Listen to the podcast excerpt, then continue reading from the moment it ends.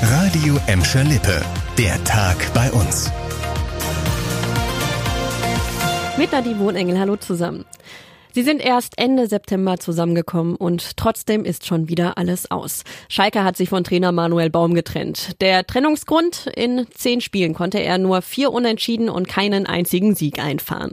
So ging es nicht weiter. Die Mannschaft brauche vor dem Heimspiel gegen Arminia Bielefeld morgen einen neuen Impuls, erklärte Sportvorstand Jochen Schneider. Kommende Woche will der Verein entscheiden, wer neuer Cheftrainer wird. Für die letzten beiden Spiele in diesem Jahr springt erstmal eine alte Flamme ein. Schalkes Jahrhunderttrainer Hüb Stevens. Für den Niederländer ist die Rückkehr eine Herzensangelegenheit. Das blau-weiße Herz schlägt noch immer. Und äh, wenn dann der Verein äh, doch in die Podulie kommt, ja, dann äh, äh, kann man doch mal wieder nicht Nein sagen. Für Hüb Stevens ist es die vierte Amtszeit bei uns in Gelsenkirchen. Als Co-Trainer soll ihm Mike Büskens zur Seite stehen. Nach dem Pokalspiel soll dann ein neuer Trainer auf der Bank sitzen. Aber wer das sein soll, will der Verein nicht verraten. Vielleicht bleibt Hüb ja auch einfach sitzen. 307. So viele Impfdosen bekommt Gelsenkirchen zum Impfstart am 27. Dezember.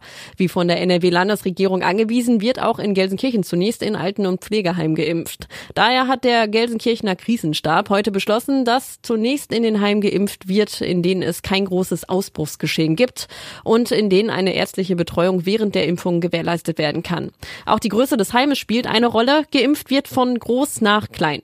So erziele man die größtmögliche Schutzwirkung, heißt es vom vom Krisenstabsleiter Ludger Wolterhoff.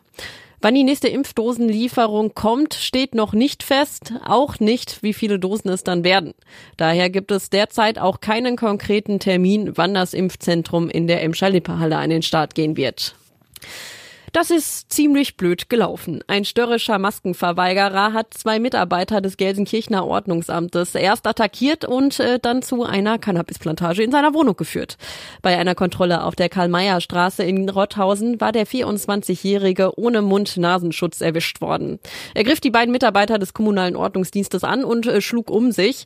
Der Mann wurde dann von der Polizei gefesselt und in seine Wohnung gebracht, weil er sich nicht ausweisen konnte. In der Küche fanden die Beamten ein Zelt mit Cannabisplantagen. Pflanzen. Der Gelsenkirchner bekam gleich mehrere Anzeigen. Seit heute muss sich ein 66-jähriger Gelsenkirchner wegen versuchten Mordes vor dem Essener Landgericht verantworten. Der Angeklagte soll Ende Juni in Erle auf seine Nachbarn geschossen haben. Hintergrund war laut Anklage ein eskalierter Streit zwischen den beiden. Demnach hatte der mutmaßliche Täter das Gefühl, er solle aus seiner Wohnung vertrieben werden.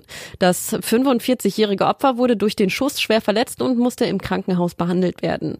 Das Urteil gegen den 66-jährigen Gelsenkirchner soll Mitte Januar fallen.